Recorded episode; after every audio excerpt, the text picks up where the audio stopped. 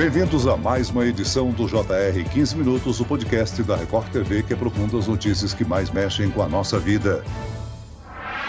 Para diminuir a violência na capital, a Prefeitura de São Paulo pretende instalar mais de 20 mil câmeras de segurança inteligentes, 2.500 vão ficar no centro da cidade.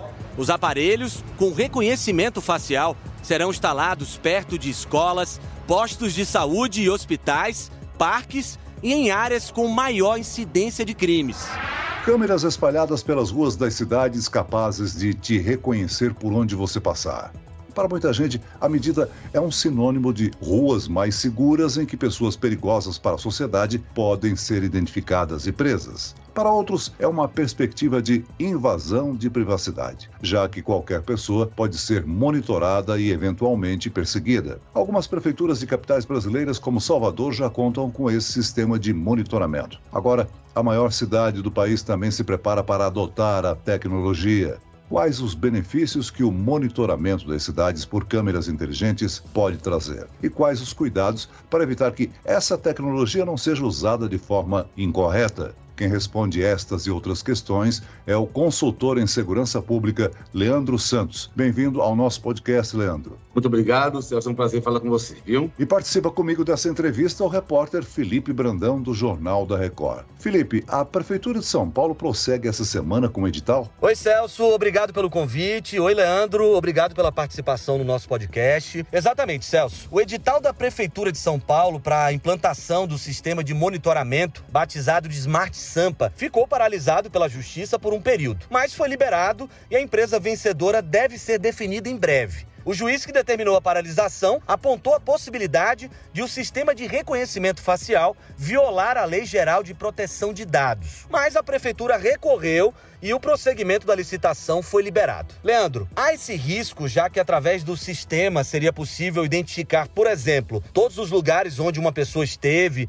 se ela comprou algo em algum comércio determinado, se encontrou com outra pessoa? O sistema não entrega muitas informações pessoais para o poder público? É, veja, Felipe, realmente há essa preocupação por conta da privacidade. É um tema bem discutido, por sinal, não somente aqui no nosso país, como em outros países. É, alguns já em funcionamento, outros que retiraram por conta de algumas discussões. Eu vejo um certo desempenho em relação ao monitoramento, isso é importante porque você tem câmeras espalhadas que fazem com que é, todo o processo de registro seja ratificado e seja direcionado para uma cadeia de custódia para que possa ali averiguar qualquer tipo de ação, é, provendo aí melhorias para a segurança pública. Em caso contrário, você tem também realmente a preocupação em relação ao comportamento, as medidas eficazes que podem ser assertivas ou às vezes não muito assertivas, é, a ponto de gerarem diversas abordagens talvez errôneas, que muita gente critica, é, mas que traz também consigo a privacidade, que é o maior campo de discussão, né? porque você tem aí pessoas navegando em todos os momentos, em todos os locais, e isso tem que ser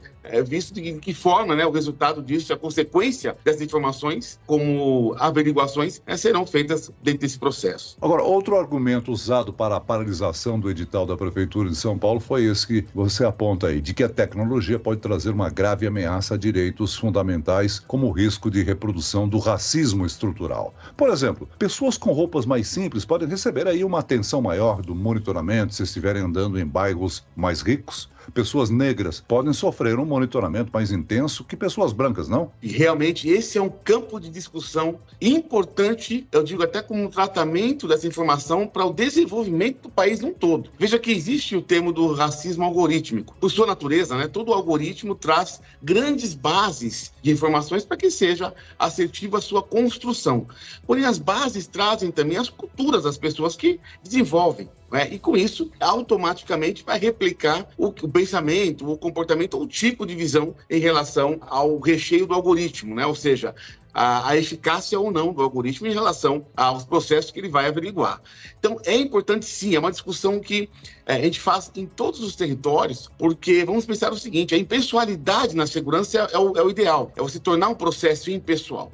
Então, as pessoas que desenvolvem, né, ou essas bases, devem trazer consigo também os choques culturais, as diferenças em relação aos propósitos, para que seja alimentado de forma correta, até porque nós temos um país diverso.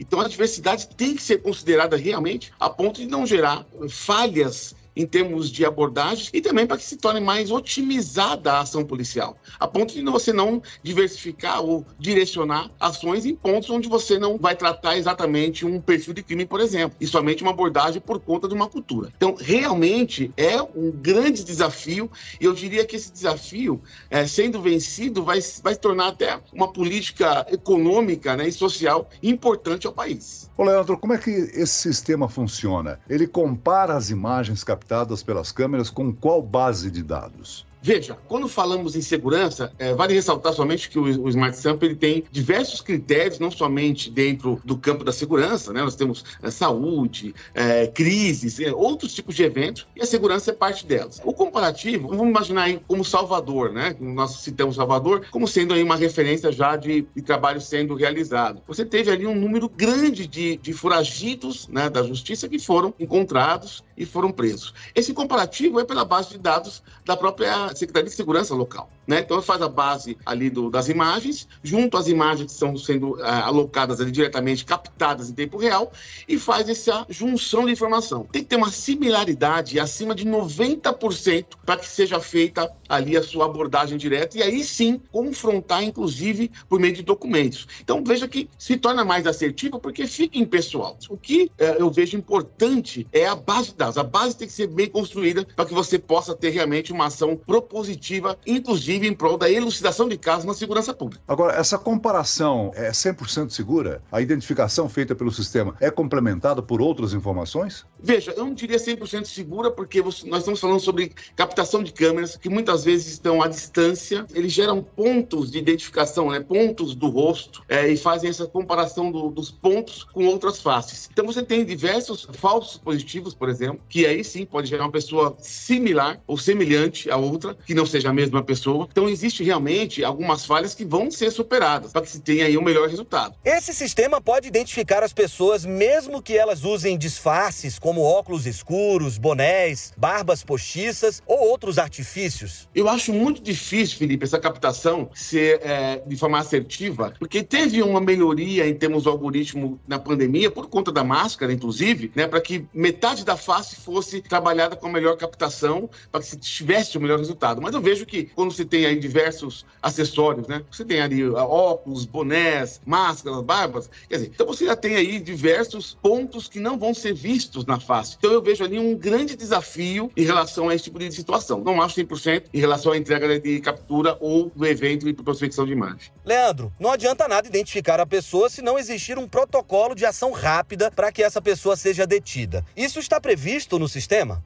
Está previsto. Vamos imaginar o seguinte: eu tenho ali, em certo horário, numa rua mais escura, mais isolada, uma aglomeração de pessoas, ou pessoas passando ali com uma velocidade média fora do, de uma normalidade. O sistema pode interferir, quer dizer, notificar somente via tela, é impessoal, é, é o sistema que faz, trazendo essa tela aí para o operador e com isso ele direcionar, por exemplo, uma viatura para o local, ponto de retardar ações. Nós tivemos esse caso, por exemplo, em São José dos Campos, diversos casos, né, é, é, que você vai antecedendo a ação, e isso é importante como critério de busca e até como dissuasão, desencorajamento de ações.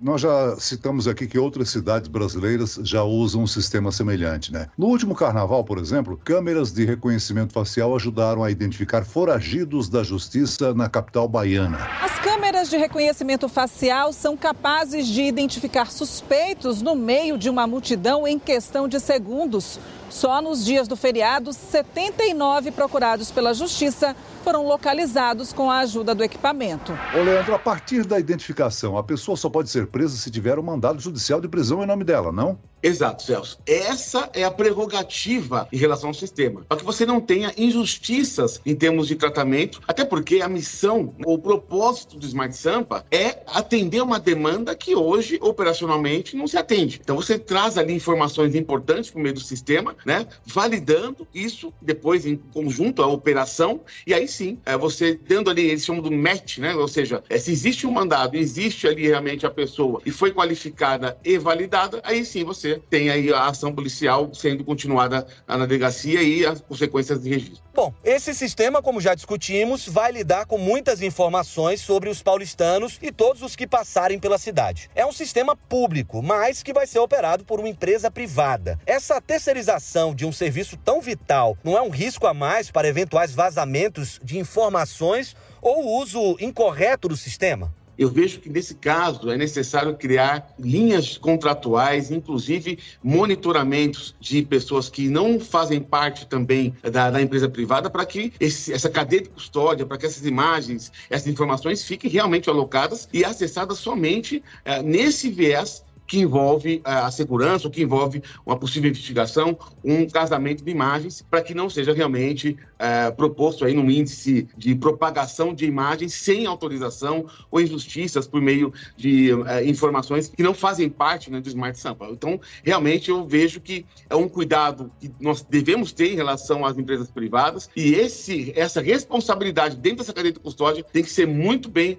controlada e monitorada. Vamos falar do lado positivo da medida. Além de identificar foragidos da justiça, o sistema pode agilizar o atendimento a situações de violência nas ruas da cidade, né? Enviar ajuda a mulheres vítimas de violência ou identificar pessoas que participaram de um assalto flagrado pelas câmeras, né? Exatamente. Nós já tivemos, inclusive, casos é, em próprio Salvador que conseguiram mitigar diversas ocorrências e atender realmente de forma muito rápida, porque você tem ali um analítico trabalhando, que são as zonas sensíveis do próprio sistema, né, que fazem essa uh, análise, faz a, essa a notificação de tela, indo para o operador e com isso esse operador tratando ali por meio da sua do seu direcionamento dentro da operação, dentro do mapa né, da segurança e levando ali uma viatura para o local de forma muito rápida. Segundo a prefeitura de São Paulo, as centrais de operação desse sistema também permitirão uma atuação mais integrada de órgãos de trânsito, de transporte público e de saúde pública. Esse sistema pode agilizar o atendimento a emergências nas ruas da cidade? Com toda certeza, a gestão integrada sempre foi uma preocupação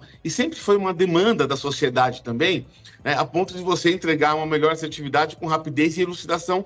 Inclusive, falamos agora também é, sobre, sobre, saúde, é, sobre outros, sobre bombeiros, enfim, todos que podem, que podem receber ali os, os eventos, se envolverem dentro desse cenário. Nós temos centrais em diversos municípios é, centrais, inclusive, que receberam prêmios internacionais é, dessas ações muito bem vistas e muito bem direcionadas em outros campos que não sejam segurança. Então, todos devem se prover, devem se abastecer e se alimentar do sistema, porque é um sistema robusto, né, com que envolve aí 20 mil pontos de câmeras, é muito, 14 mil delas sendo pontos analíticos, entre outras câmeras que visam também trânsito, né, é, fotografia de, de placas para que possam direcionar ali um, um trajeto sobre veículos roubados ou não. Tudo isso é importante para uma resposta resposta em relação a todo tipo de ocorrência que nos ajuda a elucidar casos e também ajuda a população como estatísticas criminais em relação à, sociedade, até porque o direito, a segurança é um direito social, entre outras circunstâncias, e isso vai nos ajudar. Um outro benefício, Leandro, é que esse sistema também vai poder ajudar a localizar pessoas desaparecidas que eventualmente estejam vivendo ou circulando pelas ruas da cidade, né? Esse é um ponto também muito importante e um outro desafio do algoritmo, porque você tem pessoas que muitas vezes a fisionomia ou o semblante então, foi alterado durante um tempo. Então, esse sistema ele, ele requer também de algumas funcionalidades que vão medir também esse tipo de possibilidade, que é uma pessoa que às vezes não tinha, uma, não tinha barba, mas passou a ter, a pessoa que não tinha cabelo e, e passou a ter, ou a pessoa que tinha cabelo e passou a não ter. Então isso é importante porque você traz também como resultado é, pessoas desaparecidas, integrando isso à mídia e a familiares para que possam ali gerar essa localização e, por felicidade, levar para o encontro mais próximo aí as pessoas ou parentes. Leandro, já está definido o número de câmeras que serão instaladas na cidade de São Paulo? Já, são 20 mil câmeras instaladas, são fases. É, nos, nos, primeiros dois meses serão 5 mil câmeras gerando já um trabalho, de, um resultado de testes, né?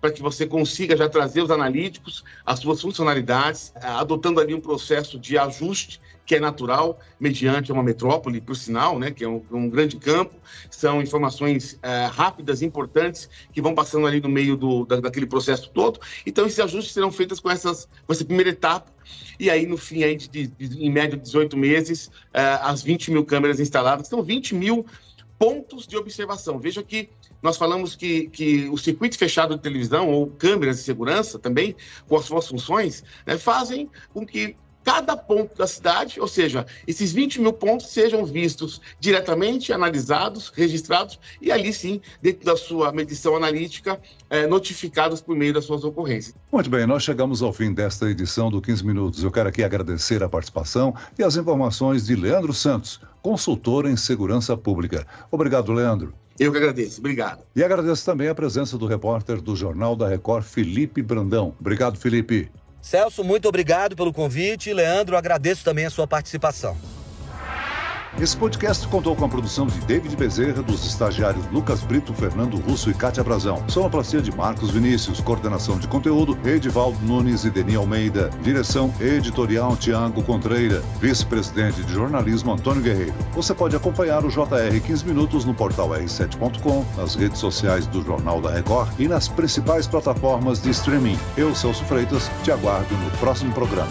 Até lá!